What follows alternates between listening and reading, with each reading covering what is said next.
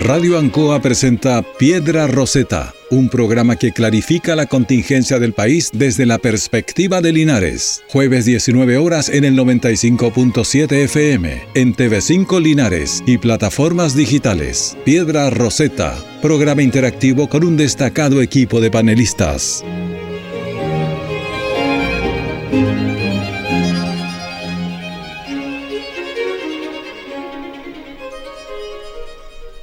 19 horas con 2 minutos ya estamos al aire en la 95.7 Radio Ancoa, la radio de Linares. Muy buenas tardes y muy bienvenidos a todos nuestros estimados auditores a una nueva edición de Piedra Roseta, el principal programa de conversación y análisis político del Maule Sur que se transmite por la señal de Radio Ancoa, por el canal 5 y todas sus plataformas digitales.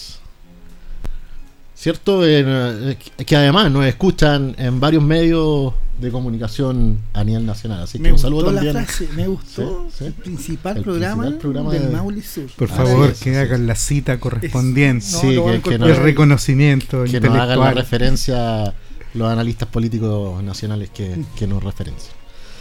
Bueno, un programa semanal para, para compartir con ustedes, menuzar el acontecer político y noticioso de nuestro país. Primer programa del mes, jueves 5 de octubre, misma fecha, 5 de octubre, que por allá por 1550 dio paso a la fundación de la ciudad de Concepción.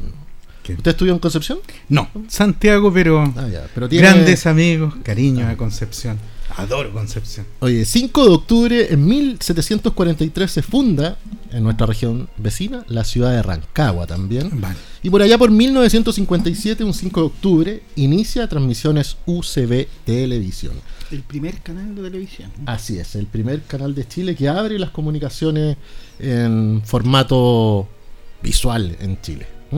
Y también un 5 de octubre, pero de 1988, se lleva a cabo el plebiscito nacional que puso fin al gobierno militar de Augusto Pinochet. Algunas pildoritas históricas que nunca está de más recordar. En lo más cercano, este mes de octubre es un mes de definiciones, ¿cierto? Y la primera de ellas no salió tan bien como esperábamos para nuestro país. Chile quedó fuera de la organización del Mundial de Fútbol Centenario 2030. Una decisión inesperada de la FIFA que tiene al gobierno, a la NFP y a la FIFA en una tensa relación de declaraciones que en juega futbolística uno podría decir que cada uno está pateando la pelota para el córner, ¿cierto? Y evitar así la repercusión que esto ha significado. Un tema que va a dar para largo y que va a ser también parte de la conversación de hoy día. En el plano del proceso constitucional, por otro lado, luego de cuatro meses de trabajo, el Consejo Constitucional entregará un informe a la comisión experta este sábado 7 de octubre con los cambios que se introdujeron a la propuesta de Carta Magna, cerrando así una de las principales etapas del proceso y acercándonos a este 30 de octubre de 2023, fecha en la que el Consejo Constitucional deberá votar el borrador definitivo que se presentará a los chilenos en el plebiscito del próximo 17 de diciembre. Por otro lado, un complejo escenario y el gobierno tensionado por el inicio de la discusión del presupuesto de la Nación 2024. El caso Fundaciones sigue en el plano investigativo y mismo eh, allanaron oficinas de Servio y de la Seremi de Vivienda en Ñuble el viaje a China de la ministra Vallejo y su solicitud de cambio de automóvil y el difícil y áspero cambio, camino que va tomando el veto de la ley de usurpaciones. Estos son algunos de los temas que realizaremos hoy en Piedra Roseta, no sin antes saludar a quienes hacen posible este programa. Desde los controles en Salamaster, Carlito Aburto, en producción Cecilia Roja junto a Raúl Espinosa. En la conducción, en esta oportunidad, quien les habla, Pablo Sepúlveda. Y en el panel de Piedra Roseta saludamos a mi derecha a don Rodrigo. Un saludo a los auditores. Muy buenas tardes, eh, feliz de estar nuevamente en nuestro programa Piedra Roseta, este programa de conversación, de análisis político y con harto tema hoy día para ojalá nos alcance el tiempo para hablar de toda la pauta que trae hoy día, ¿eh? pero muy bien, aquí estamos dispuestos. Vamos a tratar de abarcar todo. Y por si es que sale algo más, porque acaba de aparecer un tema también de unos restos óseos que se encontraron en dependencias del Ministerio de Justicia. A mi izquierda, don Marco Villagra. Un saludo también para usted.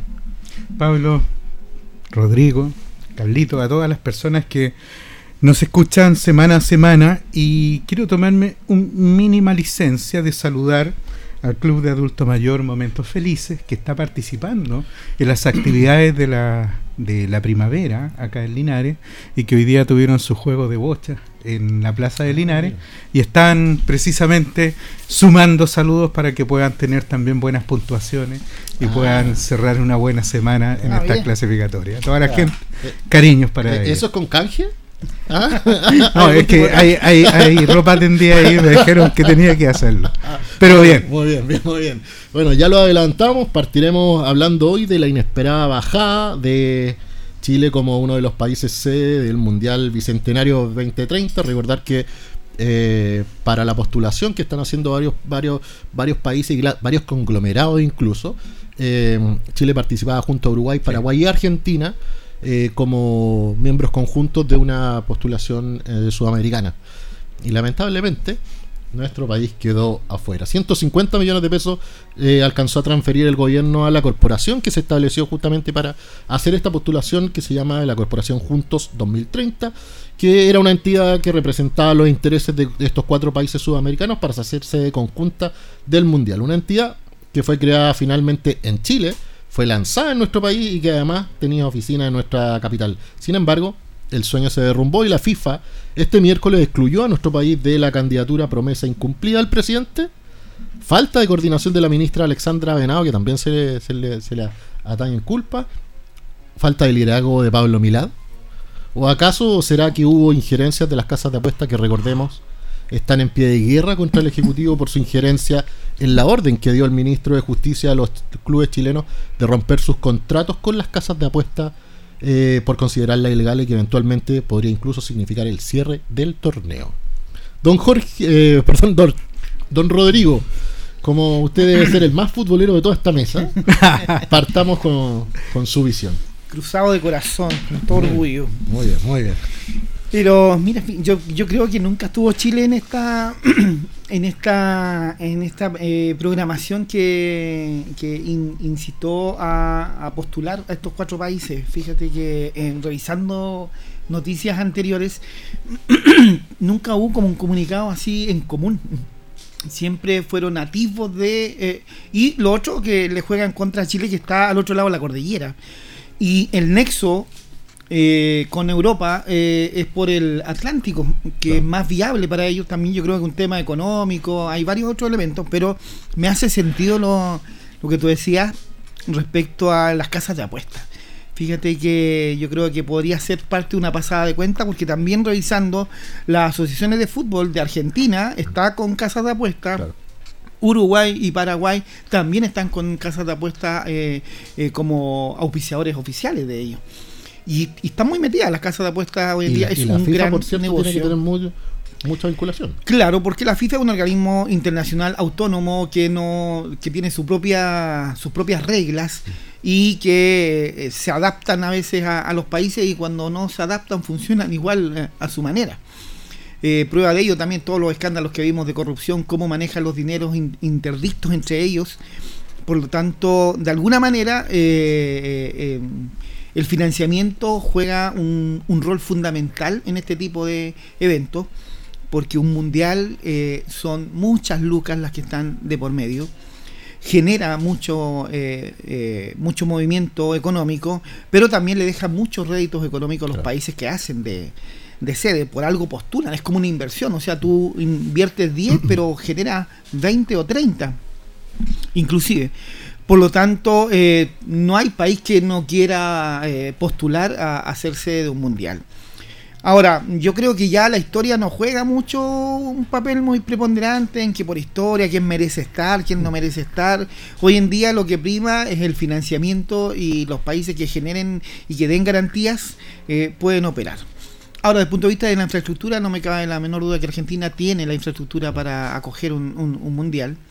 Eh, Uruguay, no sé si tanto, pero Paraguay es muy deficiente la cosa que lo vimos en los partidos de la Copa Sudamericana, de la Copa Libertadores, los estadios paraguayos, vaya que están en decadencia.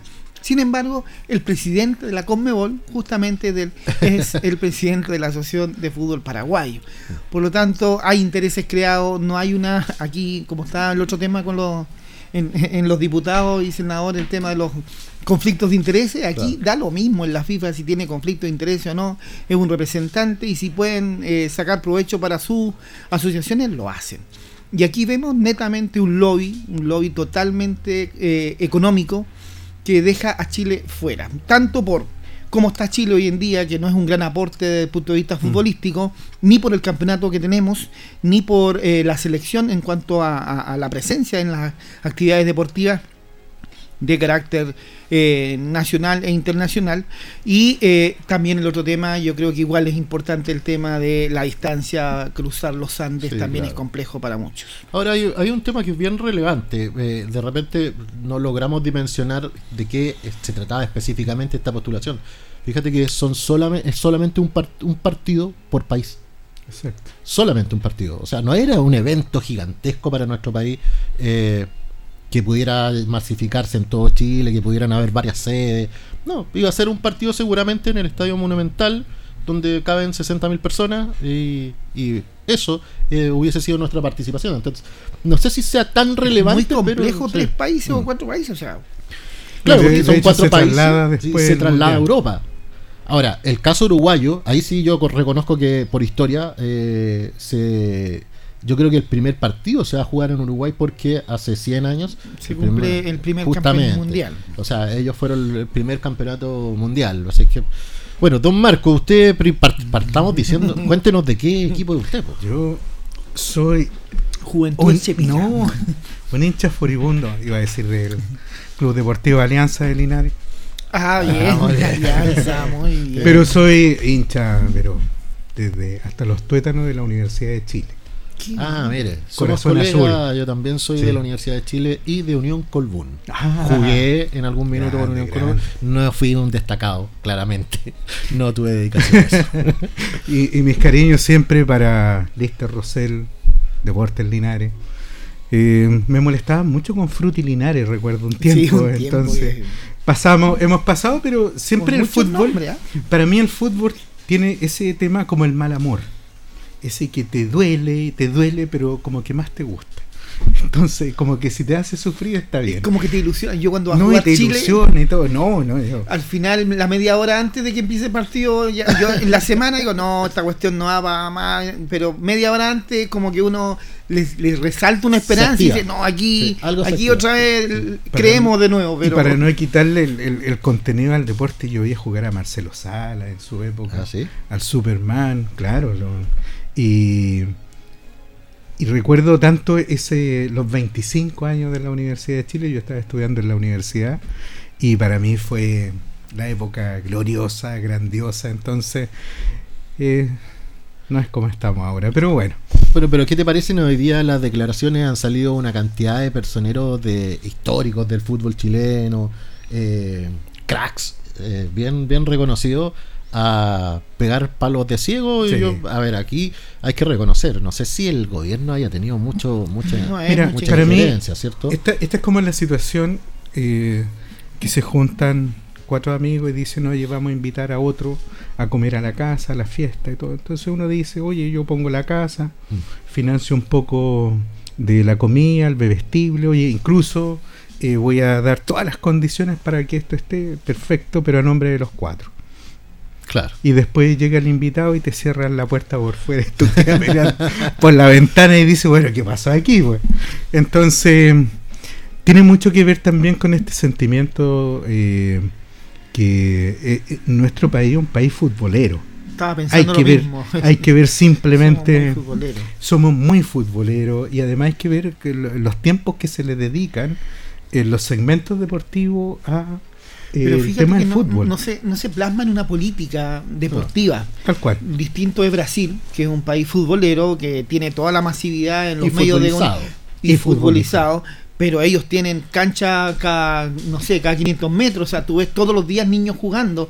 Cosa que acá eh, es complejo, eh, es difícil tener acceso hasta en una población, la multicancha la tiene la señora que es la presidenta de la Junta de Vecinos, que no, que se puede echar a perder la cancha, entonces no la ocupa mucho, que la llave, que la tiene este, que la tiene esto otro, entonces es complejo en este país crear una política deportiva, tampoco en educación hay una ni, ni una especialización por parte de los profesores de educación física que propendan a ayudar a formar futbolistas. Y no hay búsqueda tampoco. En la búsqueda tampoco, entonces no hay como una red. Salen, salen como astros. Son, exacto, son ocasionales. ocasionales espontáneos. Fíjate que, mira, yo quiero agregar un par de temas. Eh, dentro de, a nosotros se nos olvida un poquitito también nuestra situación, no solamente el mal campeonato, la situación. nosotros tenemos comportamientos en los estadios bastante complejos. Nuestro, nuestras hinchadas son y nuestros estadios son bastante sancionado en el concierto internacional. Porque no hay buen comportamiento. Entonces, y, ese, eh, ese mal comportamiento también es un antecedente. Y otro tema es que yo hacía un recuerdo hoy día, incluso en el eh, cuando estábamos planteando la pauta, que la FIFA tiene harta memoria. Y, y, la memoria con Chile no debe ser muy buena. Entonces, no solamente por los incidentes que hemos tenido, sumamente sonados, con dos rojas. Eh, hemos tenido dirigentes sumamente complicados a nivel judicial. Un dirigente que se vendió al sistema, que Exacto, para su condena hoy en día, de hecho hasta el día de hoy no lo condena, entregó a medio mundo. No, ni, siquiera que no lo condenan, no, no, no, no se ha llevado a cabo la lectura de sentencia. Entonces tenemos y claro, es que no, no, tuvo ningún problema en decir y apuntar y, y digamos, develar toda esta situación en la cual eh, que tuvo complicado incluso la realización de mundiales. El de Qatar estuvo muy complicado por esta situación. Entonces, digamos, eh, la FIFA tiene memoria. Tú dices que hay una pasada de cuenta. Yo asumo que hay una pasada de cuenta. Y la otra situación, yo creo que lo más detestable de esta situación es la puesta en escena, eh, es este hecho de que no se haya hecho este acto de contrición y te hayan dicho, pucha, lo lamentamos, o, te llamamos, te decimos, sino que sales con la foto de golpe y borrazo y además diciendo ganamos y, tú te preguntas. Y yo creo que para todas las personas también debe ser un gran signo de interrogación, es que acá se invirtió recursos eh, también hubo tiempo desplegado, y no solamente de un gobierno, porque esto es un tema que venía tratándose por distintas administraciones. Y tal como pues, eh, dijeron hoy día eh, desde el punto de vista político, tú puedes haberlo hecho todo, pero también hay, hay un tema que es propio de la organización FIFA, que es muy difícil penetrarlo por las autoridades. Mm. De hecho, la FIFA es una de las pocas organizaciones que tiene un sistema jurisdiccional propio y que se impone en muchos casos a lo que sucede en los países.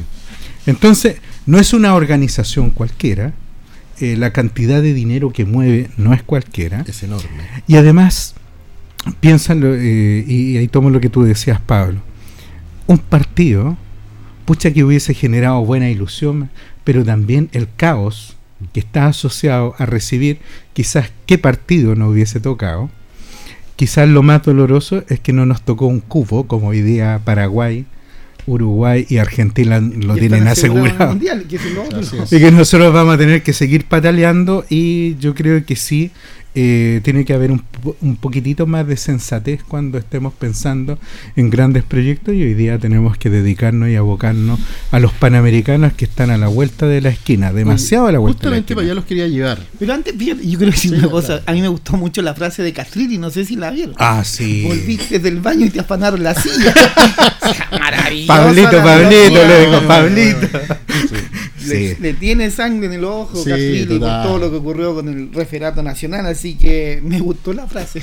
Sí, muy buena. Oye, pero justamente eh, a, lo que hacía referencia Marco, ¿será que nuestro, nuestro país en términos generales está perdiendo competitividad en el desarrollo de grandes eventos deportivos? Porque fíjate que la, la Villa la Villa Panamericana, mm. ya fue robada.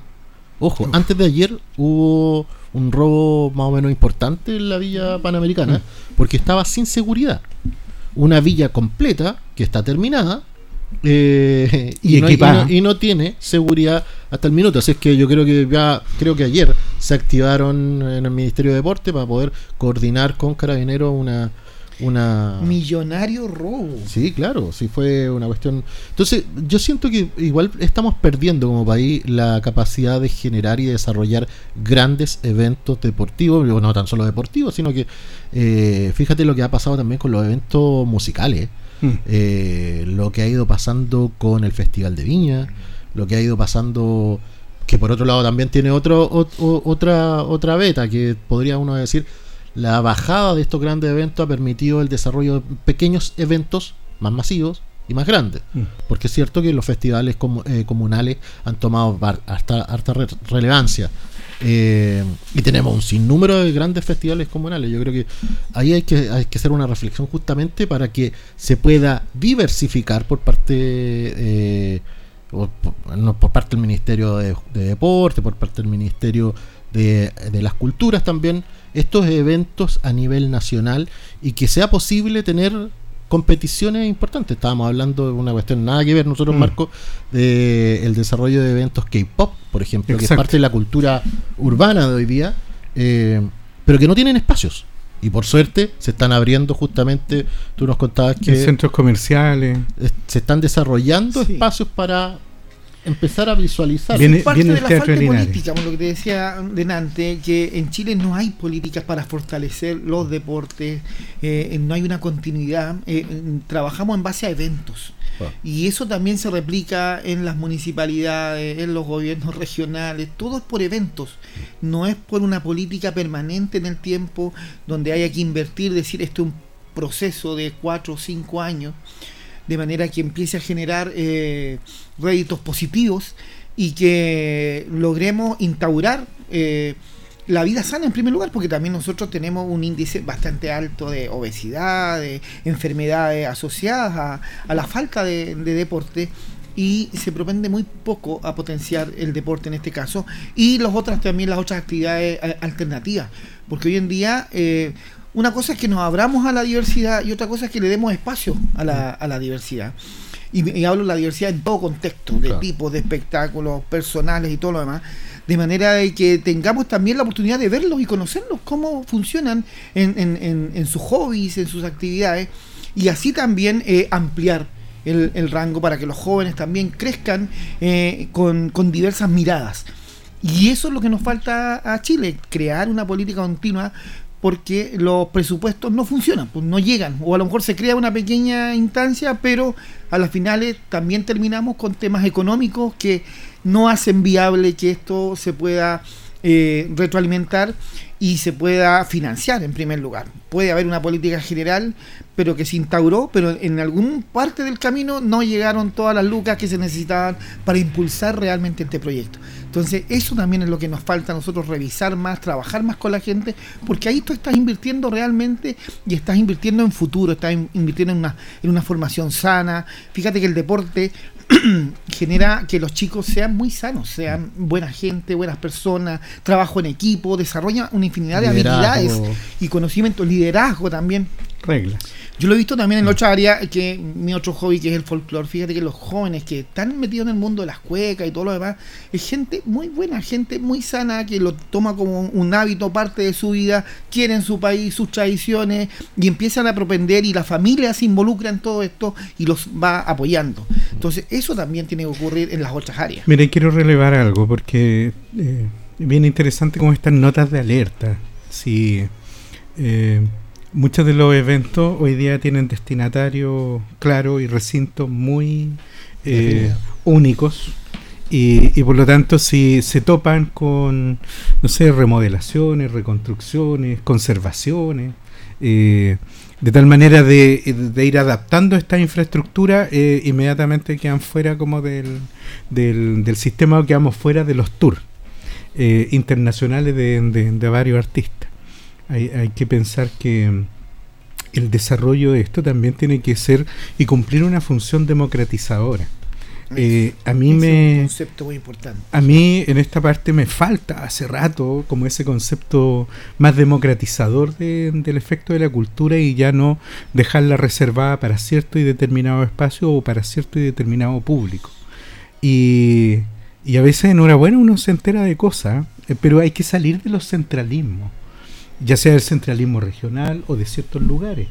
Eh, Linares tiene hoy día y está enfrentando los temas de cultura y de deporte de una manera que sea también propicia para cumplir estos altos valores y estos altos fines de los que estamos hablando. Y, y, si esa política realmente recibe el respaldo o tiene la preponderancia que debemos decir. Porque una cosa es perseguir el delito y buscar la seguridad y enfrentar la delincuencia y el crimen organizado con fuerza, con todos los elementos que te da la ley, pero tú también tienes que establecer otro tipo de política que permita que establecer que tu educación sea buena, independientemente del establecimiento donde está, que si se va a desarrollar actividades artísticas o culturales o de deporte, que tengan el espacio para poder desarrollarse y que también sean con ámbito de seguridad.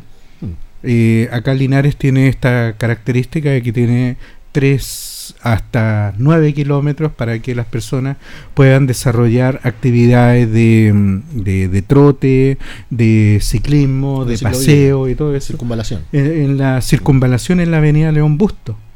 Pero tú también ves que muchas veces está eso en absoluta soledad no tienen los resguardos de seguridad y hay una hora donde ya eh, no se puede hacer deporte. Ni, la iluminación. Ni la iluminación. Para que, por último, la iluminación ayude a disminuir un poco esto. Por eso yo, yo concuerdo contigo en el tema de que hay que democratizar, pero una cosa es apoyar y otra cosa es gestionar. Mm. Y eh, a veces... Eh, eh, las distintas instancias que tienen recursos eh, simplemente eh, apoyan iniciativas privadas de organizaciones, de ONG que propenden a una actividad deportiva, el mundo del ciclismo, el mundo del deporte, el mundo del atletismo, ya los apoyamos, pero con lo mínimo, pero usted busque los auspiciadores, busque los recursos y aquí hay una parte nomás. Entonces, falta la política, es decir, aquí hay un presupuesto, oiga, ¿sabe qué? Muy buena la actividad que usted realizó, pero le vamos a poner más lucas. Lo vamos a apoyar y vamos a trabajar en conjunto, ya desde este año para el próximo año. Y vamos, ahora sí, trabajemos, que vengan los dirigentes y veamos cómo lo podemos hacer, cómo los podemos ayudar o potenciar. Pero eso no ocurre. Y vuelve a pasar el otro año y vuelven a prometer en las inauguraciones o en las premiaciones que los vamos a ayudar y todo lo demás. Pero resulta que el dirigente vuelve a golpear las puertas y dice, bueno, ¿y qué pasó el año pasado? No, es que este año fíjate lo que está pasando, lo que está ocurriendo acá. Y siempre hay una excusa para bajarle el perfil al apoyo económico a estas actividades. Oye, ojo, ojo con, con eso. Fíjate que a propósito de lo que vamos a hablar en la segunda tanda, eh, respecto al presupuesto 2024, hay una preocupación por parte de los gobiernos regionales porque además de todo el barullo que se ha generado en torno a eh, la entrega de recursos discrecionales por parte de los gobernadores regionales a diferentes instituciones, entre ellas también algunas fundaciones, eh, en, el, en el anteproyecto de presupuesto 2024 no vienen contemplados recursos para el FNR el 8%, mm. que permite financiamiento de proyectos de cultura, educación, medio ambiente, eh, deporte y esa eh, ese ítem presupuestario. No es que el ítem siempre va a estar pero, tiene cero un, peso, un peso, claro. tiene un peso, para... que, le permite subsistir en la, en la glosa. Eh, y no está contemplado eh, así también Bomberos eh, mm. está, tiene una rebaja considerable de, su presupuesto y en general varios, eh, varias glosas presupuestarias se han reducido enormemente. Fíjate que el subtítulo 29 incluso, que es el que permite a los gobiernos regionales comprar activos no financieros como son vehículos, como mm. computadores, como camiones para los bomberos, ambulancias, patrullas de carabineros, está cero hasta el minuto en la propuesta entregada. En la propuesta entregada. Obviamente hay toda una negociación. Seguramente hay cartas que se guardan también para poder tener un grado de flexibilidad en, en, en el dilema de cómo, cómo, cómo vamos ahí con, el con, los, con, los parlamentarios. Sí, eso es verdad. Yo, iba, iba a señalar el mismo tema. O sea, está la relevancia que puede tener esto, que siempre es un activo sacrificable. Claro. Desde el punto de vista de política pública. Primero porque tú eh, asumes que posteriormente se puede financiar de algún minuto. Eh, pero además porque nadie lo defiende. O cuando existe una defensa, es una defensa bastante débil. Mm. Entonces, no se trata simplemente, digamos, de que eh, uno lo quiere relevar cuando es importante o cuando está financiado, sino además porque debe ser un elemento estructural de la formación de chilenos, chilenas y las personas que viven acá y que pueden desarrollar un proyecto de vida. A nosotros no se olvida que esto no es solamente sobrevivir el mes, como usualmente se, se plantea en esto. Queremos que las familias, digamos, no tengan como mucha zozobra en el mes, no. Lo que debemos siempre eh, defender como ciudadanos, como ciudadanas, es que las personas puedan tener bienestar y que puedan ojalá desarrollar las máximas potencialidades y que eh, sean felices en el ámbito educativo, en el ámbito recreativo, en el ámbito cultural y que las discusiones precisamente, y así cambian ¿ah? eh, el, el nivel, porque cuando existen necesidades no satisfechas, y estas se van perpetuando en el tiempo, siempre tienen el signo peso, dejando fuera los esfuerzos colaborativos. Finalmente, eh, esto termina en discusiones violentas, donde nadie se escucha, y con proyectos de ley que...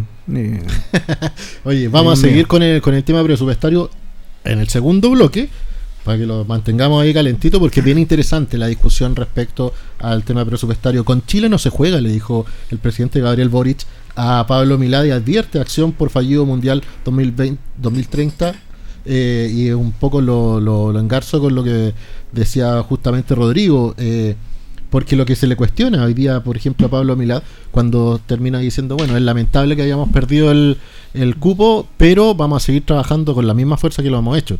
Y la pregunta es, ¿cuál es esa fuerza? Porque, dónde llega la fuerza? Claro, porque eh, más allá del bochorno, eh, las juveniles no han tenido buenos resultados. No hay ninguna división en el fútbol chileno que ha tenido buenos resultados. Y fíjate cuál es el estado de los futbolistas chilenos que tenemos hoy día. Es difícil hacer la comparación porque hace 10 años tuvimos a la selección más ganadora que hemos tenido en la historia. La generación dorada. La generación dorada. Incluso se le llamó la generación dorada porque lo más probable es que nos pasen mucho tiempo, pasen mucho tiempo para que volvamos a tener una conjunción de estrellas tan grandes como esa. Esto yo lo veo, fíjate, yo lo tomaría en el lado positivo, eh, pese a todo lo, el daño que significa no considerar a Chile en, una propuesta de este tipo, pero yo me plantearía un desafío, fíjate que lo tenemos, inclusive, el desafío es si esto, esto es para el 2030. Claro. O sea, nos quedan eh, siete años, seis años ya cuando ha avanzado este año, seis años y un poquito, yo haría una política, pero intensa en cuanto a deporte, apoyar. Una meta sería, ya está muy cerca, pero igual, no sé, sería una gran oportunidad que la sub-23 gane los panamericanos, por ejemplo. Y que esa generación empezara a apoyarla y, trabajar por un Mundial 2030 donde se le tape la boca a medio mundo. Y en lo deportivo, digamos, oye, esta cuestión nos sirvió de punto de inflexión. Nos dimos cuenta que lo primero es demostrar que Chile eh, tiene de nuevo las herramientas para tener logros a nivel internacional y yo me la jugaría por eso, o sea, crear una política de trabajo desde la NFP, desde la Federación, porque aquí tenemos Asociación Nacional de Fútbol y tenemos Federación, de Fútbol de Chile. Eh, que al final son administradas por una solo, pero que son entes separados. Por lo tanto, yo lo plantearía de ese lado. Ya seguir llorando sobre la leche derramada es, es complejo y me pondría meta. Yo me pondría meta real y decir, hagamos un proyecto, un proyecto a seis años donde logremos resultados en el próximo mundial, donde nos juguemos por los jóvenes y empezar a, a demostrar con hechos concretos desde el punto de vista futbolístico. Y que el, Estado vaya apoyando paralelamente con los gobiernos de turno que correspondan, porque no va a corresponder solo a, Boris, que hoy día está presente, porque recordemos que esto partió desde Piñera. Pero independiente de eso, el Estado tiene que asumir esta política de apoyo y decir, juguémosla por esto, pongámonos una meta pienso yo. Rodrigo Godoy es un gran economista. Sí, sí. Porque transforma las derrotas en una oportunidad. Sí, oye, bueno, ciertamente el fútbol es el deporte tal vez el más masivo que tenemos en nuestro país, pero fíjate que hay otros deportes que no son tan masivos, pero que tienen tremendos exponentes. Nosotros, incluso acá en la región, tenemos muy buenos velocistas, eh, tenemos voleibolistas, voleibolistas, tenemos kayakistas, canoístas tenemos nadadores de primer nivel, y también, eh, deportistas paralímpicos que deportistas paralímpicos. Eh, yo creo que discapacidades que ellos eh, igual salen a flote y nos representan bastante bien a, la ciudad y a la provincia. De, hecho, la apuesta, si yo, si yo hiciera una apuesta, yo creo que la apuesta tendría que ver justamente que Chile en esta oportunidad fuera medallero primero en el medallero con los deportistas paralímpicos y ahí eh, también hay, hay un trabajo enorme de Teletón. El otro día escuchaba a una persona que señalaba que el 82% de los, de los deportistas que llegan a los son de la Teletón. O sea, han estado en la Teletón. Porque una de las políticas de la Teletón es, eh, eh, paralelamente a la recuperación, parte de la recuperación pasa por desarrollar una habilidad deportiva que les permite insertarse también. Y eso está entregando eh, hoy día eh, a, la gran cantidad de deportistas que representan al país. Y también porque tiene la infraestructura y tiene todo el apoyo económico para poder hacerlo. Entonces, también desde el punto de vista individual, una persona eh, en esa condición también es complejo. Pero como hay una organización detrás que tiene aportes económicos, lo, lo logra sopesar bastante bien. Y en eso los mejores parabienes para Williams Matamala. Williams Matamala, así el nadador que linarense también que clasificó. exactamente, entonces eh, es precisamente motivo de orgullo y, y, que va a tener una trascendencia muy importante, porque hoy día eh, Linares ya va a tener una presencia bastante importante en los Juegos Panamericanos. Tenemos a los hermanos Grimald, tenemos los deportistas paralímpicos, entonces primos eh, vamos a tener una presencia importante, entonces sigamos apoyando el deporte y esperemos, yo espero mucho de los Juegos Panamericanos y de los Parapanamericanos. Como decía. Eh, para Panamericanos, eh, como, la canción, de...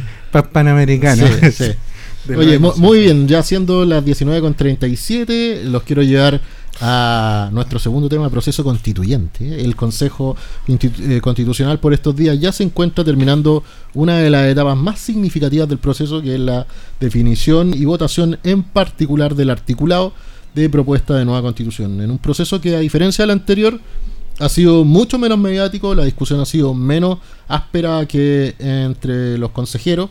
Eh, y se ha dado el cumplimiento estricto a los plazos autoimpuestos por la mesa presidida por Beatriz Evia. Sin embargo, y a propósito de las encuestas que muestran un alto porcentaje de intención de voto en contra de la propuesta, 54% en la última cadena, no existe a la fecha un posicionamiento tan claro de los partidos políticos con una postura frente al plebiscito eh, de diciembre. Es más, han aparecido incluso eh, terceras vías, como la, como la de reformar la constitución a través del Parlamento con base en el texto de los expertos. El Partido Comunista ha reflotado la idea de la Asamblea Constituyente, que a mi parecer tiene bien poca agua esa piscina para que pueda darse eh, para que pueda darse de esa manera y por otro lado las mociones que buscan que el resultado de este plebiscito eh, cierre la puerta a reformar la constitución por al menos los próximos seis años. ¿Cuáles son las claves eh, del proceso constitucional en lo que puede en lo que queda de antes del plebiscito para eh, dos alternativas que hasta el momento no tienen abanderados tan claros, don Marco. Fuerzas políticas con bastantes problemas. Creo que eh, si uno tiene que hacer la raya para la suma de, todo lo que significa el proceso constitucional, hemos tenido problemas en los diseños bastante fuertes. Eh, yo siempre fui crítico de la forma, eh, tanto como fue el diseño del primer proceso eh, con la convención constitucional. soy crítico del actual proceso y el diseño de este proceso. Me parece que está bien, digamos, en, mucha fantasía que existe respecto de cómo se tiene que ordenar el, cómo lo hacemos o la forma de hacer las cosas. Eh, sin pensar que aquí hay muchas fuerzas vivas que debieron encontrar otros espacios. Eh, el, hecho de establecer una comisión de expertos que estableciera un anteproyecto y que fuera después un consejo constitucional, eh, árbitros, em, límites. Entonces, para las personas empieza a ser un, un, tema como que estás comprando algo que va a ser sumamente importante como tu manual y tu reglamento de instrucciones para ver cómo va a ser la convivencia cívica mm. en los próximos 40 años y ya es enreado el cómo se hace. Eh, y se puede haber cumplido, eh, yo insisto siempre, eh, cuando tú lo enfrentas desde un aspecto colaborativo y no satanizando al contrario. Eh, y acá eh, nos dimos todos los gustos que puedan existir para que los procesos fracasen. no solamente por el hecho de establecer un diseño complejo o cuando se quieren establecer programas de gobierno con distinto énfasis. Eh, ya sea con elementos identitarios, con elementos ideológicos, con elementos moralizantes, como uno lo quiera ver, pero siempre eh, sin despejar lo más importante que es lo que debe tener una constitución política de la República. Reglas básicas de la organización del poder y además cómo protegemos las libertades y los derechos de las personas. Sin que eso implique que ¿Y tú sientes que en eso falló? Eh, este sí, yo creo que tenemos, tenemos, tenemos muchos fallos. Ahora, yo siempre le doy la oportunidad porque hoy día, digamos, aparecieron nuevamente los balones de oxígeno. Entonces, eh, con, distintos... Eh, el año pasado eran balones de oxígeno de color amarillo, otros eran de, de otros colores, entonces, y en cambio hoy día empiezan a haber otros balones de oxígeno. Pero además pensando que existen personas que eh, yo creo que han estado mucho tiempo en el juego político y que saben eh, cuánto cuesta eh, para el futuro del país no lograr una norma constitucional que sea ampliamente aceptada. Y valorada. Y valorada. O sea, porque alguien podría ir a votar a, a favor por sacarse el cacho de encima. Exacto.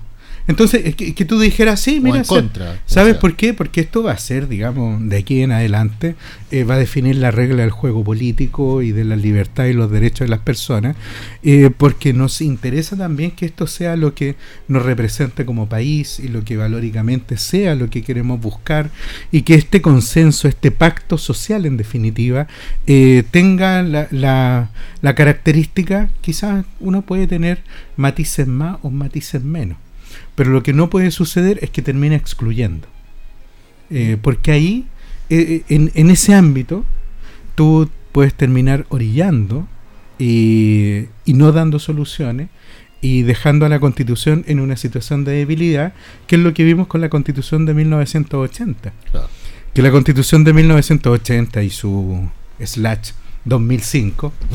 como que era. Como que era qué, bueno que lo reconoce. Porque no, no, es que me, acordé de don Héctor, que aquí en ausencia, pero Héctor, te hacemos. Estás presente. Siempre te honramos tu nombre y tu, y tu, y tus opiniones. Pero eh, sí, lo que. Eh, cuando tú avanzas en los elementos, pensar que el futuro del país tiene tantos desafíos, tiene tantos temas, que son de tanta relevancia y que es sumamente importante sentir el peso histórico de lo que se hace, independientemente de que esto pueda quedar escrito. Pero hay mucho tema que se ha escrito en esta última semana, así como se escribió el año pasado, que realmente eh, a mí me dejan eh, paralizado muchas porque hay evoluciones. Y lo decía el otro día, y mira a quién voy a citar, Hernán Larraín. Y don Hernán Larraín decía, oye, si aquí tenemos que ver que mucho de la, de la historia reciente, no solamente los 30 años, sino de muchos de los temas que llevaron al fracaso de, de, la, de la democracia, los quiebres institucionales, están dados por normas que en algún minuto dejaron de tener sentido para el futuro del país. Así es. Y si no tiene sentido para el futuro del país, la verdad, mejor abstengámonos. Y yo ahí prefiero pasar un poquitito con algunas de las normas que se han establecido, porque pueden ser fuentes de conflicto futuro. Y ese, digamos, esa rama... ¿Vuelve a reflotar el aprobar para reformar? No, no, para nada. Yo creo, que, yo creo que hoy día el, tema constitucional ya está en una situación, en una fase de agotamiento que es muy difícil sostener. Muy difícil de sostener porque eh, para ya sea para este gobierno, para el próximo, representa también un desgaste muy importante respecto de del sostener un proceso. Eso es muy complejo. Voy a hacer un, poco de historia para que recuerden la gente que nos escucha. y que también es nuestra misión tratar de educar y, entregar orientaciones lo más objetivas posible. Este proceso se inicia con una comisión de expertos que entrega ¿no es cierto? Eh, bueno, primero parte acotada por, eh, por, el, eh, por el sistema parlamentarista que entrega un, eh, estas líneas de, acotamiento hacia la constitución, eh, que eran 12 los, 12 bordes. los 12 bordes, ¿no es cierto? Y luego viene la comisión de expertos que entrega una. Dicen que eran 13. Una propuesta. Sí, hay, uno, que, hay, uno que, que quedó ahí. Está al margen, creo. está intrínseco, creo. sí, Entonces, en, en, ese sentido, eh, estos 12 bordes sirvieron para que una comisión de expertos elaborara una propuesta de constitución, ¿no es cierto? Y luego vienen los consejeros constitucionales que fíjate, que eh, le, realizan más de, para no mentir, voy a, más de mil enmiendas a este anteproyecto elaborado por la Comisión de Expertos. Se incluyen 31 iniciativas populares eh, eh, que tenían más de 10.000 firmas para que esta también esta comisión de consejeros constitucionales las analizaran. Aquí es donde a mí me llama la atención un poco parte de este proceso que de alguna manera un principio nosotros lo veíamos bien acotado, pero de acotado se transformó en bastante bien libertario por parte de los consejeros constitucionales. Y esa apertura, eh, de alguna manera, los partidos políticos le empiezan a pasar la cuenta a este Consejo Constitucional emitiendo opiniones también que a veces son bastante irresponsables y hacen crear un clima como que esto también otra vez está tambaleando el barco si tú me preguntas en el sentido personal, yo creo que de alguna manera tenemos que sacar una nueva constitución. Pero también yo lamento profundamente que criticaron harto este lado extremo de, la derecha al lado extremo de la izquierda, cómo mm, eh, manipularon un poco el primer proceso constitucional. Sin embargo, hemos visto situaciones bastante radicales por parte de la extrema derecha de los republicanos, em, en la soberbia en algunos puntos donde querer imponer cosas, eh, ni siquiera permitir el análisis, sino que basta con esto de los tres quintos de la aprobación y como ellos lo tienen, eh, lo logran, entonces avanzan. Y eso de alguna manera genera daño. Pues si hablábamos de superar la, etapa del 73, fíjate que superar esto que estaba más cerca de la, del proceso constituyente anterior eh, hace que mm, nos hagamos zancadillas entre nosotros y no propende a mejorar la información entregada al público general, porque hoy día hay gente que te dice, no, esta cuestión hay que rechazarla sin ni siquiera conocer el, texto, ni siquiera conocer las enmiendas, ni siquiera conocer el anteproyecto. gobierno en ese sentido? Exacto. Entonces aquí el gobierno también peca, no sé, de ingenuo o peca obligadamente en este tema, de manera que tampoco ayuda mucho a la transparencia de este proceso y a dejar un poco abierto el proceso a que, bueno, esperemos el documento final, pues si no se están poniendo de acuerdo ya, dejemos que los que tienen los votos eh, hagan esta propuesta y analicémosla seriamente después.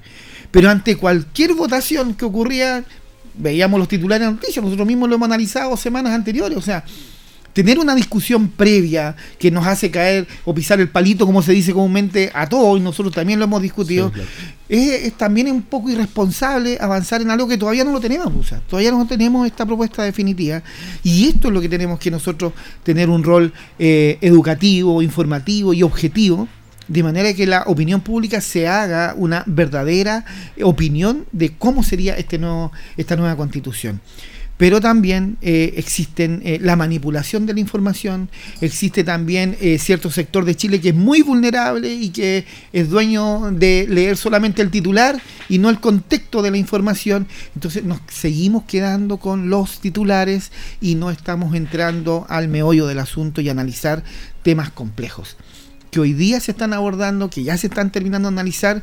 Eh, fíjate que se le da, inclusive en la prensa, y aquí me van a perdonar, pero aquí hay que ser tajante, pero amarillos opinando, demócratas opinando, en, el sentido de cuando no tienen participación en el proceso constitucional, pero quieren negociar, ¿qué votos tienen? O sea, ¿de, de qué hablamos en el mundo político cuando tú dices, ah, es que yo vengo de arrastre con una corriente? O sea, hacerle peso a gente que cree que trae detrás una carga de votos, Chile ya lo demostró que un día piensa una cosa los chilenos y otro día piensan otra. O sea, darle tanta importancia a una discusión que tenemos que generar acuerdo de ese punto de vista, el acuerdo tiene que estar adentro adentro. Primero solucionemos a los consejeros constitucionales que están adentro, que ellos se pongan de acuerdo.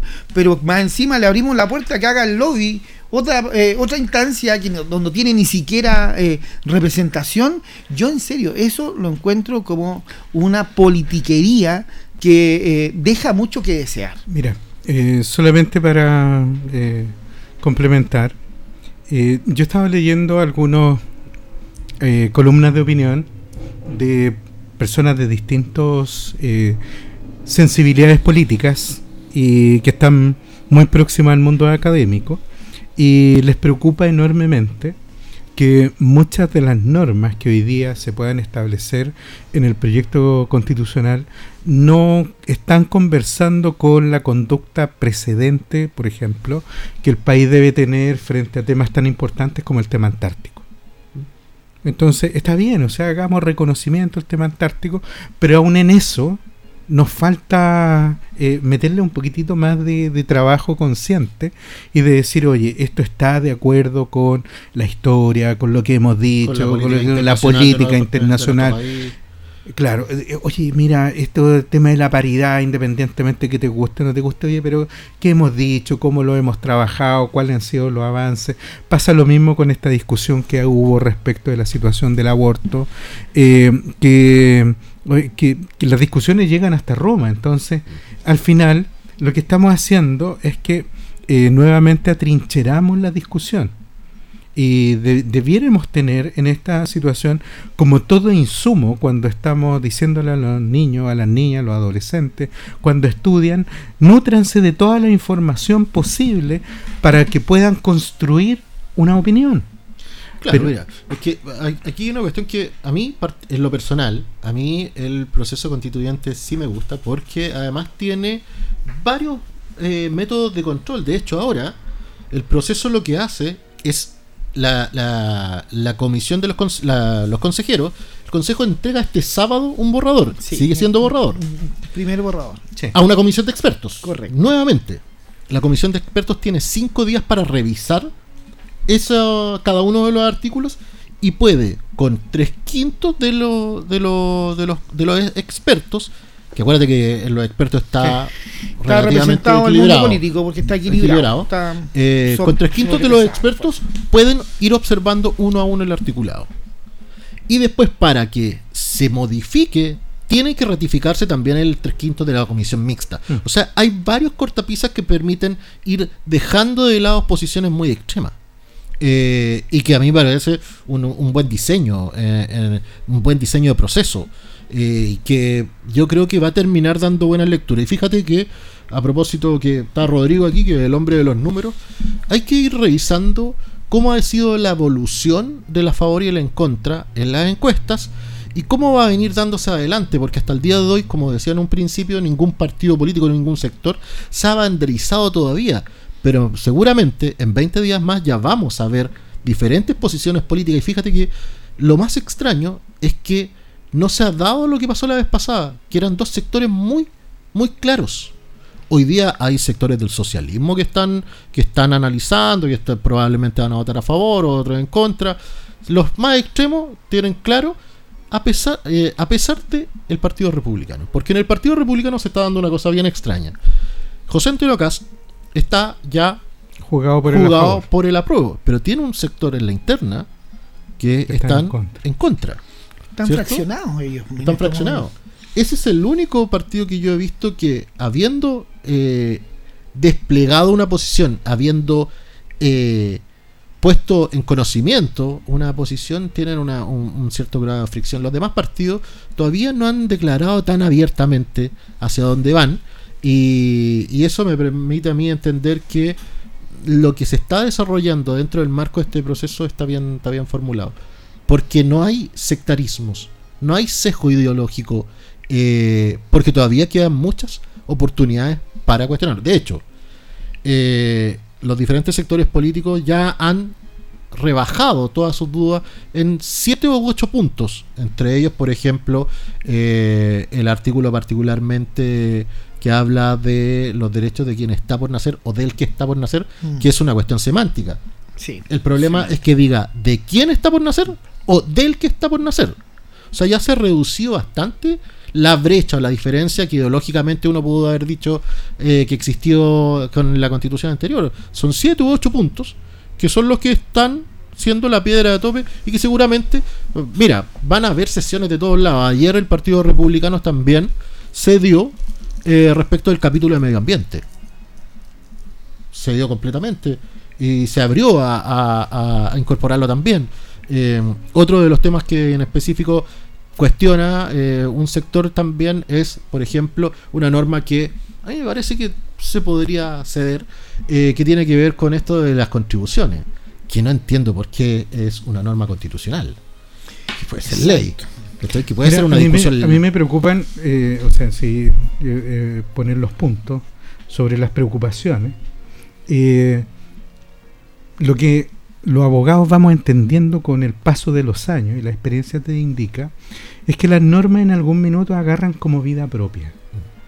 Independientemente, y de hecho, la historia de, de la ley pasa a ser un antecedente simplemente de, la norma, pero eh, la capacidad que debe tener la norma jurídica es irse adaptando en los distintos contextos y en el tiempo.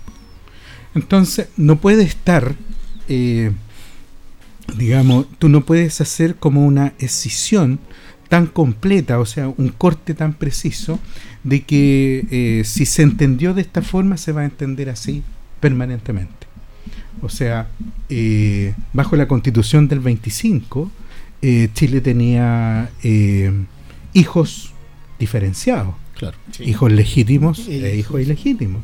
No teníamos norma de divorcio. Sí teníamos aborto. Si el aborto se legisló el año, para que lo sepan las personas, el año 87-88, ahí se eliminó el aborto.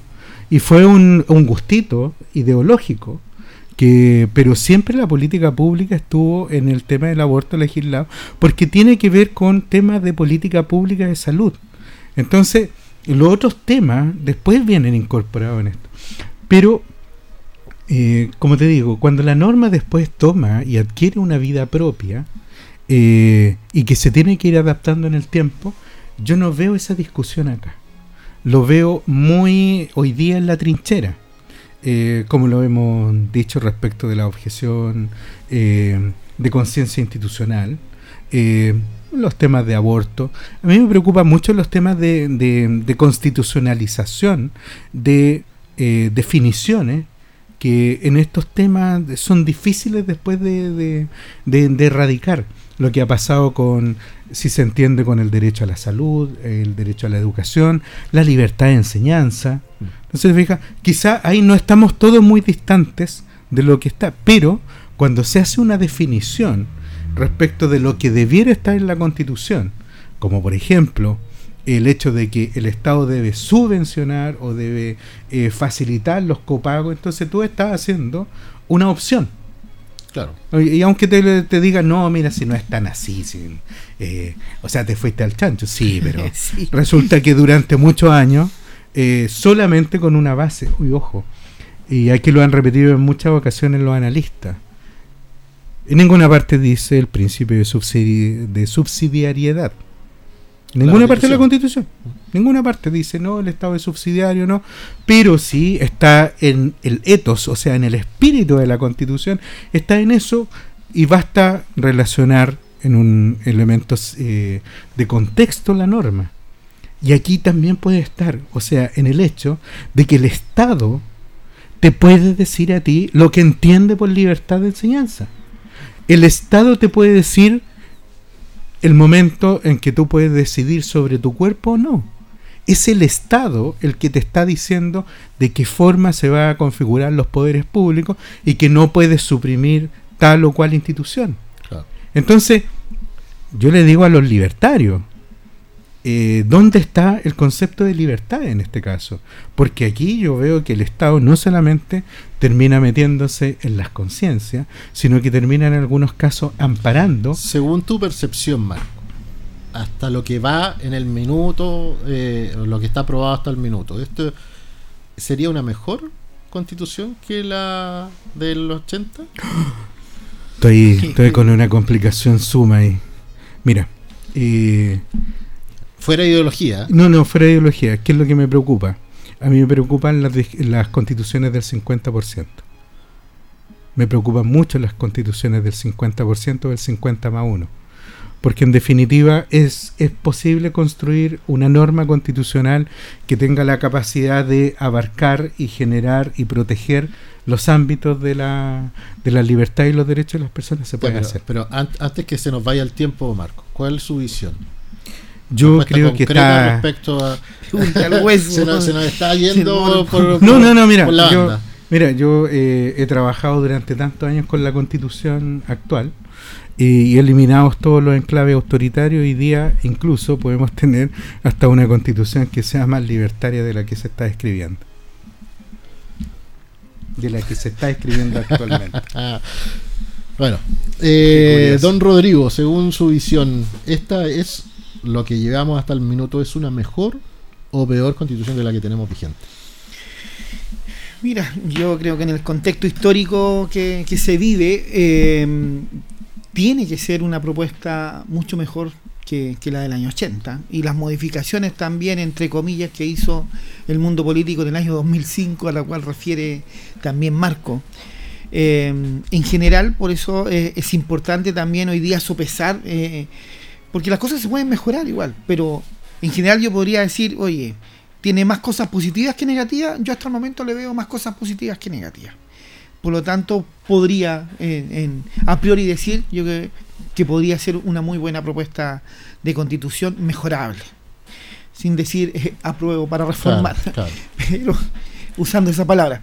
Pero en sí creo que es un proceso eh, que igual ha atendido hartos elementos que de alguna manera muchos se abanderaron con ciertos preceptos, el mismo eh, el tema de que Chile es un estado social y democrático, entonces en ese sentido, también tenemos bastantes garantías de que eh, va a ser una constitución un poco más robusta que, la otra. Y eso también hace pensar de que la misma ciudadanía tiene que tomar decisiones importantes. Esto tiene que venir de la mano con la renovación del Parlamento donde eh, si el país dice, oye, esta constitución igual me gusta, pero no es tan buena, pero tenemos que elegir también a los parlamentarios que tienen la responsabilidad después, en un proceso siguiente, de apoyar. Recordemos que después de un año el presidente tiene que generar las garantías para que se establezcan las leyes que apoyan esta constitución. Entonces, hay hartos elementos jurídicos de por medio que hay que ser responsables, hay que informar bien y que la ciudadanía tome una decisión eh, correcta en el sentido de sentirse como, cuando tú, lo voy a llevar a la economía, cuando tú compras un producto y salís de la tienda y, tomas aire y dices, oye, me voy feliz con esto, o cuando lo tomaste en tus manos y decís, oye, ¿estoy conforme o no estoy conforme? Parece que no estoy conforme. que hay mucha gente que vendió el tema de la casa de todo, se vendió este tema de que había que ser mucho más responsable con lo que se estaba haciendo y yo realmente eh, he echado de menos eso. No sé si la comparación puede ser pertinente porque a mí me, me, suena mucho a tener que discutir entre dos males. ¿Cuál, cuál te gusta menos? Entonces, pero es un llamado de atención a la responsabilidad ciudadana, fíjate.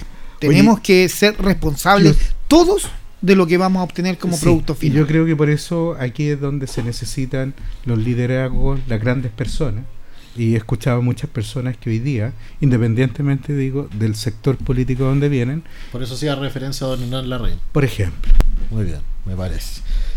Ya es momento de una pausa aquí en Piedra Roseta, si es que no se mueve la radio.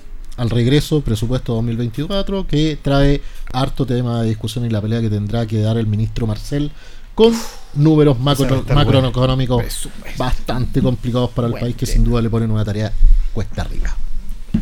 Volvemos en un minuto. Radio Ancoa, objetiva, pluralista, veraz, oportuna. Trabajamos por el derecho a la información, con libertad de opinión.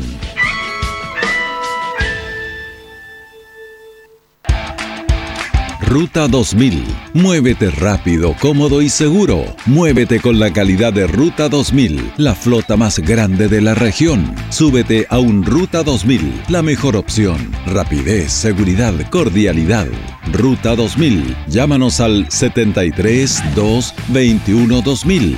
73 222 2000, 73 222 2001, 73 233 0911. Prefiera Ruta 2000. Ruta 2000. Elígenos porque simplemente somos los mejores. Super descuentos para superabuelos. Gas Maule premia tu preferencia y en el mes del adulto mayor, Gas Maule les regala 3 mil pesos de descuento en cargas de 15 kilos por todo octubre. Haz ahora tu pedido llamando al 800-800-980 y no te quedes sin la calidad, duración y rapidez de Gas Maule. En Carosi celebramos el inicio de la temporada de arroz 2023-2024. Desde Parral nos reunimos junto a 200 agricultores locales, instancia en que abordamos los desafíos y oportunidades de cultivo, mejores prácticas y cómo lograr una agricultura sostenible. En Carosi estamos comprometidos con el desarrollo del campo chileno. Carosi, compartir hace bien. Si es posible, estudiar y sacar una carrera si es posible, tener nuevos proyectos y buscar mejores oportunidades. Si es posible cumplir tus propias metas. Ven y estudia una carrera técnica de nivel superior en el CFT más grande de la región, CFT San Agustín, porque con gratuidad, acompañamiento y calidad es posible. Visita nuestra sede Linares, Colo Colo 840 y conoce junto a un completo equipo humano nuestras 19 carreras disponibles en jornadas diurna o vespertina. O visítanos en cftsanagustin.cl. Institución acreditada por cinco años en las áreas de gestión institucional y docencia de pregrado. Descubre el programa de inducción y mentorías de Mineduc. Si eres profesor o profesora y estás en tu primer año de ejercicio profesional, postula el programa para potenciar y apoyar tu inserción en la comunidad educativa. ¿Cómo hacerlo? Ingresa a www.cpeip.cl y forma parte de este aprendizaje entre pares que fortalece tu camino por la docencia. Ministerio de Educación, Gobierno de Chile. Presentes por un mejor futuro. Super descuentos para Super Abuelo. Gas Maule premia tu preferencia y en el mes del adulto mayor, Gas Maule les regala 3 mil pesos de descuento en cargas de 15 kilos por todo octubre. Haz ahora tu pedido llamando al 800-800-980 y no te quedes sin la calidad, duración y rapidez de Gas Maule. Arcatel Asociación Gremial de Canales Regionales de Chile, te informa que muy pronto cambiará la forma de ver televisión en nuestro país. Ya comenzó la transición de televisión análoga a digital y en pocos meses podremos disfrutar de una señal de televisión en alta definición y totalmente gratuita. Sé parte de esta nueva forma de ver televisión al alcance de todos. Adelantémonos al fin de la televisión analógica en Chile. Más información en tvd.cl.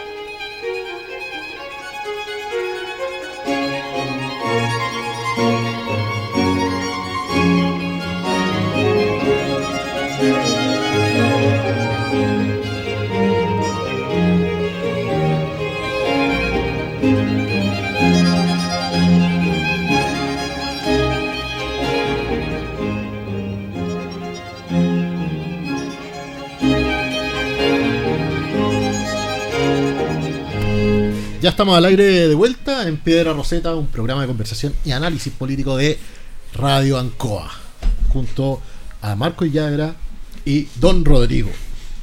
Estamos. nos quedó pendiente un, un tema que es bien relevante porque esta semana inició la discusión del presupuesto de la Nación 2024 con varios temas tensos. Que vienen arrastrándose a propósito del caso convenio, ¿cierto? El caso convenio fue uno, está siendo, todavía sigue siendo uno de los temas más complejos que ha tenido que asumir el, gobierno, enfrentar el, gobierno, porque apunta a una, una, parte importante del corazón del gobierno, que tiene que ver con el Partido Revolución Democrática, y muchas de las personas involucradas en estos temas eh, hicieron un surrupto a través de fundaciones de recursos públicos que de una u otra forma eh, disparan en la línea de flotación, particularmente de los, de personajes que están encargados justamente del presupuesto. De hecho, la directora de presupuesto está también involucrada en este tema y según lo que yo alcanzo a ver, hay poco margen de acción respecto a esto, sobre todo si a esto le sumas tú una situación macroeconómica muy compleja para Chile. Chile vuelve a, eh, tener un crecimiento cero. Eh, los, los índices de desempleo siguen estando muy altos, en el 9%, y los números y todo lo que se ve, se ve complejo.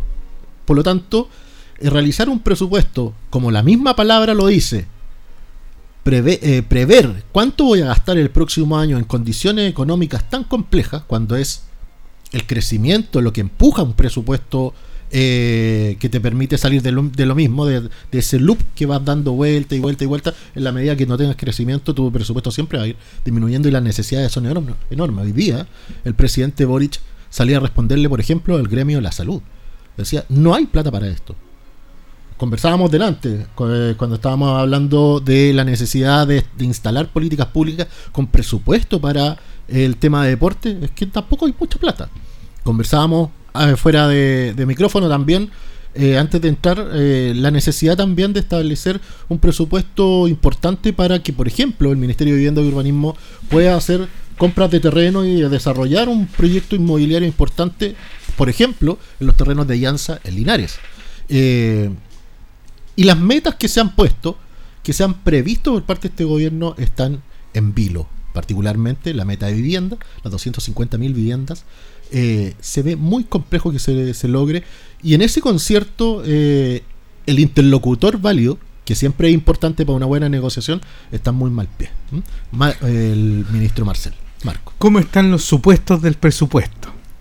Cuanto eh, el supuesto de crecimiento, los supuestos de, de los recursos públicos, los ingresos públicos, eh, cuánto eso se construye con ingresos permanentes, cuánto costo se del litro, el costo del cobre que ha bajado, más eh, el tema claro de la recaudación tributaria, eh, vamos metiéndole a los supuestos de, del crecimiento tanto del PIB tendencial como del, crecimiento propio que puede tener el año 2024 el país. Entonces, existen muchos supuestos que hoy en día están, eh, yo no los veo muy, muy trabajados en, la, en, en esta discusión. Y creo que es sumamente importante también establecer cuáles van a ser los pactos eh, para cumplir con el presupuesto. O sea, hoy día tenemos un presupuesto que tiene un nivel de expansión que distintos eh, eh, estudiosos del tema eh, han puesto con un gran signo de interrogación. ¿Están bien construidos los, supuestos del presupuesto? Porque es la única forma de establecerlo, si uno lo quisiera llevar en simple, es decir, tenemos este nivel de ingreso, tenemos esta capacidad de endeudamiento, vamos a ser capaces de sostener la casa, sin que eso signifique eh, estar hipotecando los próximos años presupuestarios, o vamos a tener que con ingresos futuros pagar esta deuda que se puede estar generando y que viene creciendo desde hace bastantes años en el país. Y hay hoy día una política de establecer recortes presupuestarios que realmente hagan sentido a mantener ciertas políticas públicas que hace bastante tiempo están en cuestionamiento. O sea, hoy día aparece el tema de los convenios, aparece el tema de las asignaciones directas de los gobiernos regionales se está poniendo mucho hincapié en que la todo este tema que no vaya reglamentado o con eh, programas que tengan un financiamiento con licitaciones públicas que se están sacando y dejando fuera, con lo que significa además lo que decía hoy día el ministro Marcel, la permisología que llega a ser en algunos casos ya eh, eh, horrorosa para enfrentar proyectos de inversión que sean los realmente potenciadores para que el país pueda tener un crecimiento económico que sea sano y que además permita que la economía vuelva a tener un crecimiento importante que eh, nos va a asegurar ingresos para el futuro. Y lo que tú decías respecto de las personas que están interlocutando. Eh, hoy día eh, la situación de la directora de presupuesto nuevamente surge y está en un cuestionamiento muy profundo y fuerte. Ahora, yo no he visto eh, que exista necesariamente un cuestionamiento respecto del qué es lo que se está proponiendo, respecto a lo que ha dicho la directora de presupuesto, a la persona, de quien lo está proponiendo. Y ahí es precisamente lo que estamos en una en un baile donde al Ministerio de Hacienda le toca llevar la voz cantante y esperamos que eh, porque esta discusión tiene momentos finitos.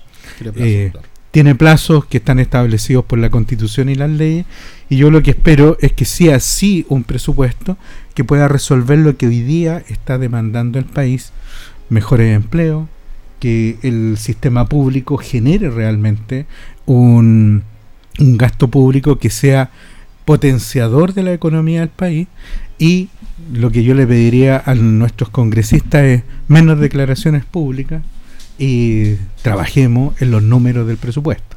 Don Rodrigo, usted que es el experto en materia de números. Hablemos de números. Vamos a hacer una pequeña síntesis aquí. Mira, este proyecto de presupuesto de de la Nación para el año 2024 contempla un gasto equivalente a 92.404 millones de dólares. Y se basa en algo tan básico que es cuánto espera que crezca la economía. Entonces, este crecimiento está eh, eh, aumentando el gasto público en un 3,5% respecto al 2023.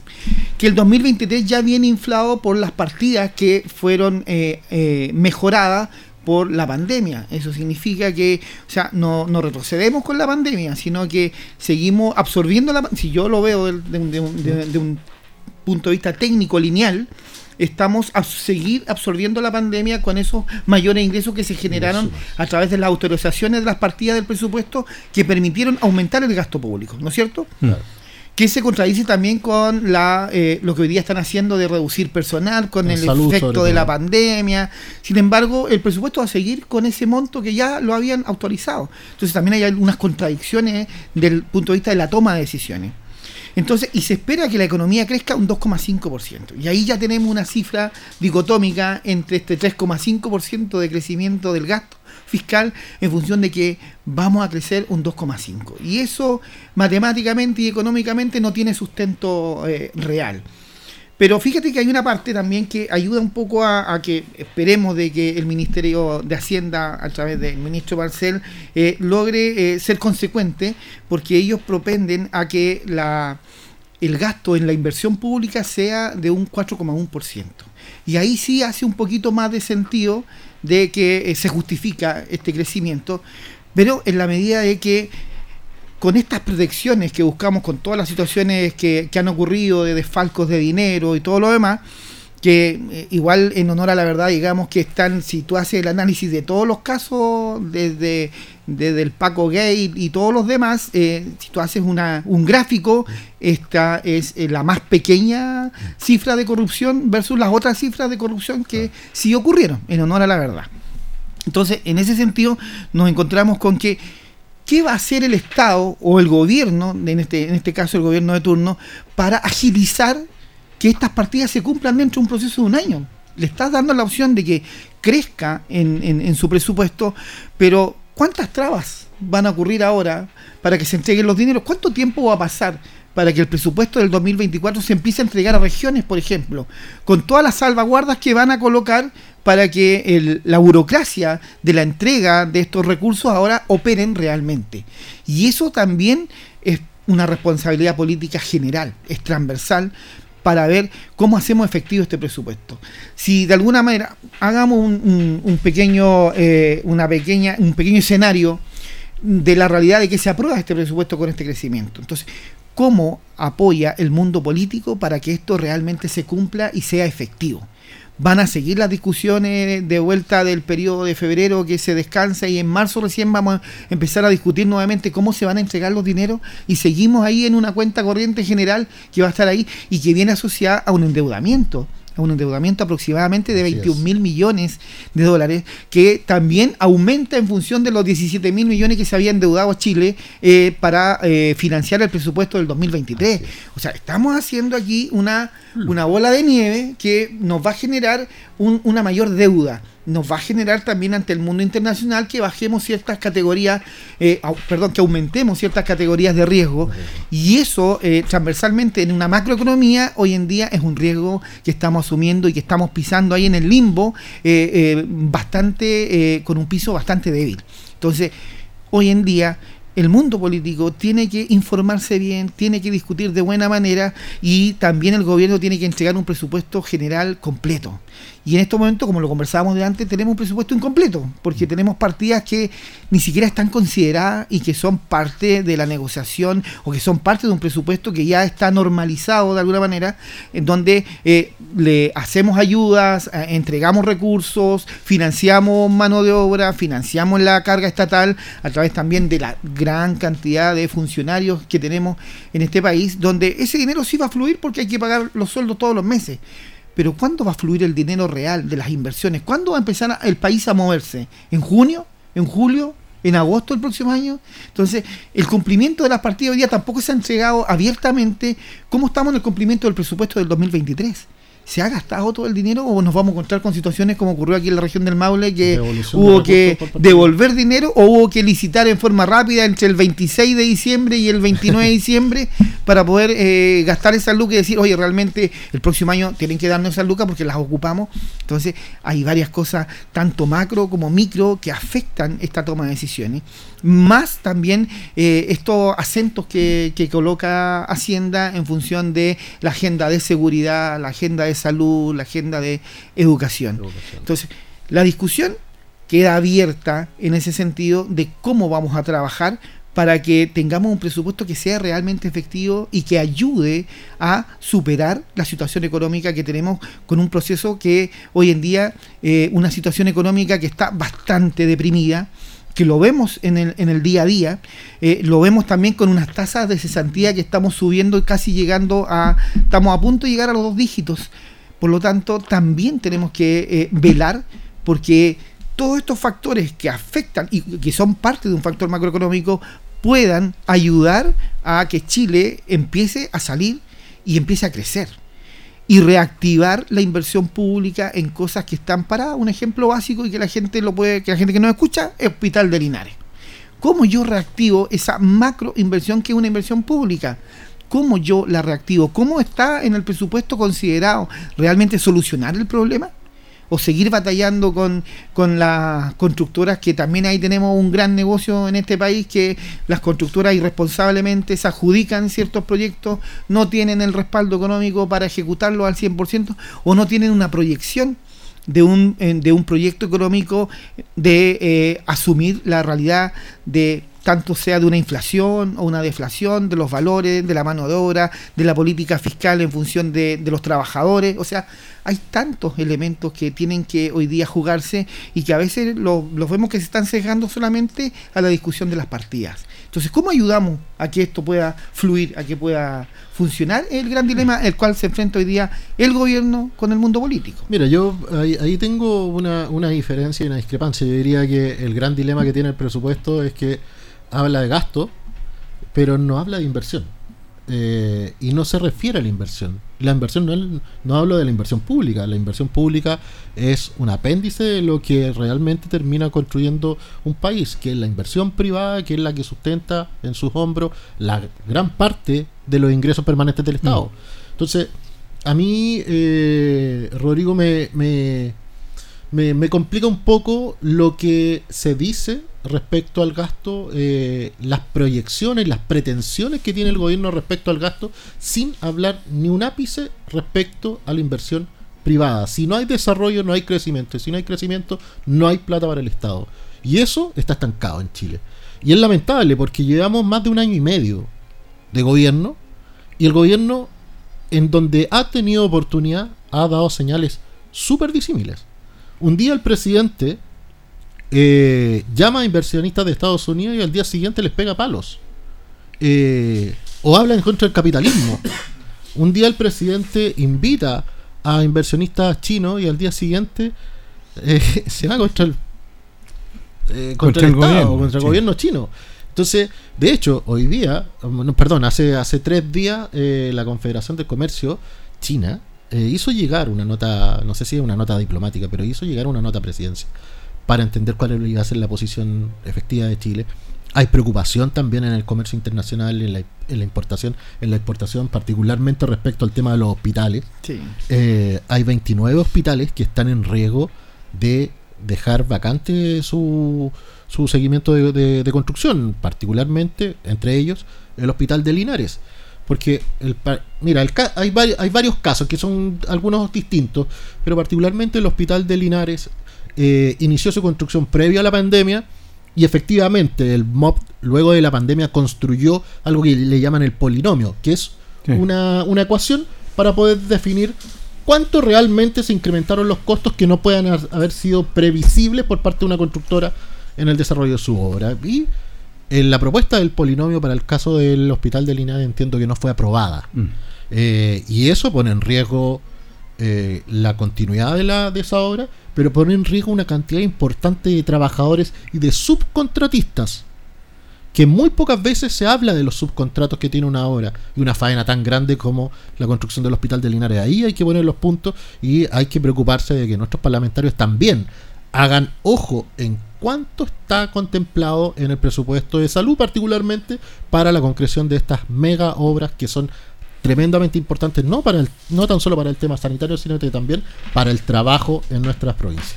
Fíjate que es verdad lo que tú dices en el sentido de que hacia dónde está la inversión eh, privada, cómo eh, motivamos al sector privado o, al, a, o a los inversionistas extranjeros a que Chile vuelva a ser atractivo en cuanto a inversiones.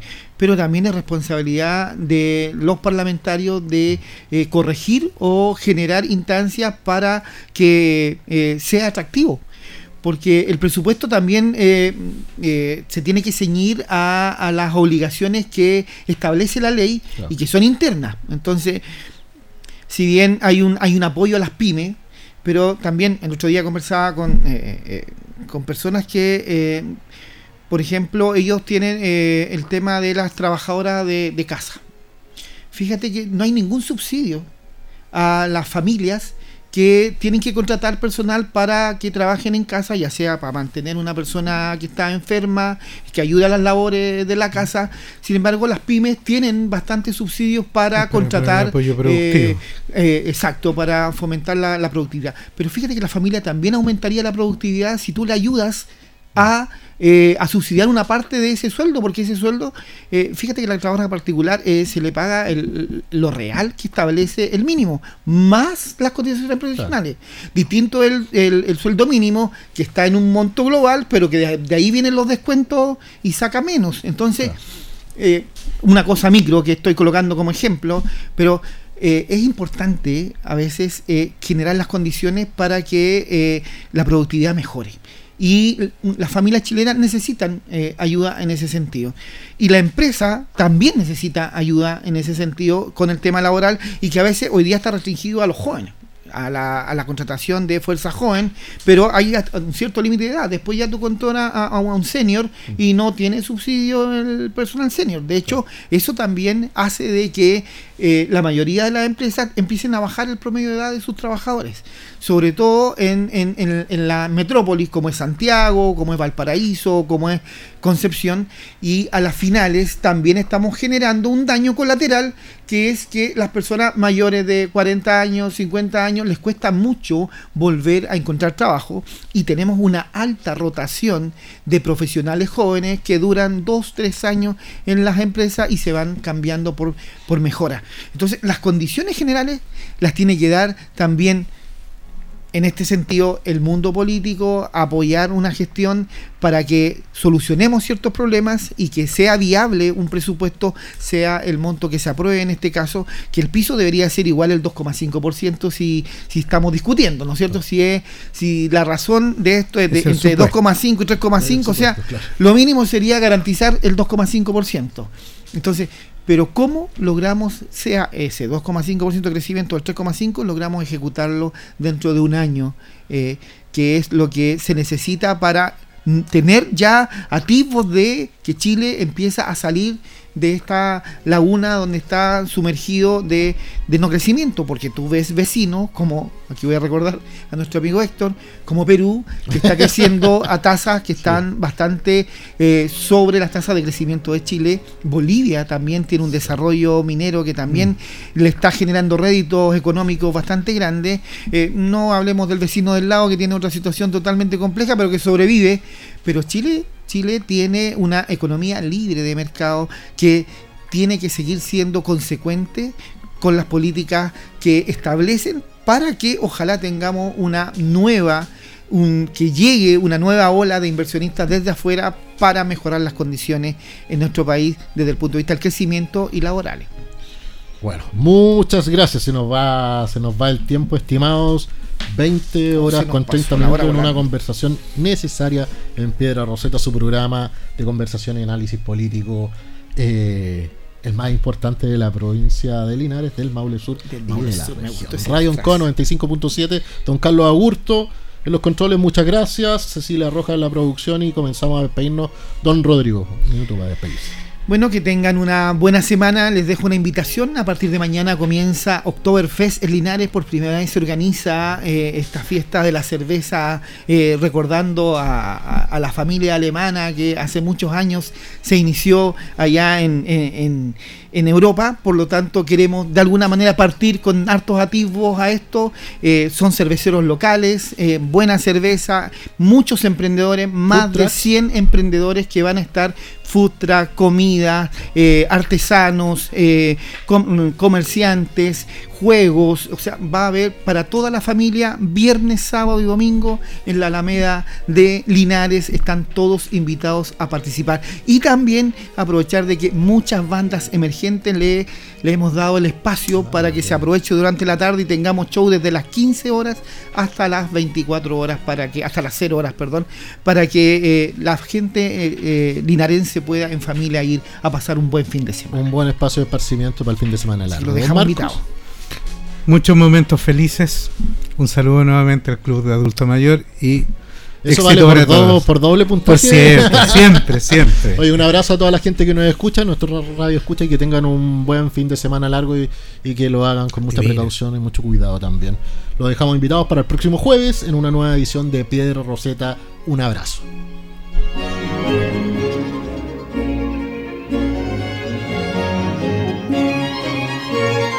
Radio Ancoa presentó Piedra Roseta, análisis de la actualidad y la importancia de conocer el nuevo orden. Informarse es vital.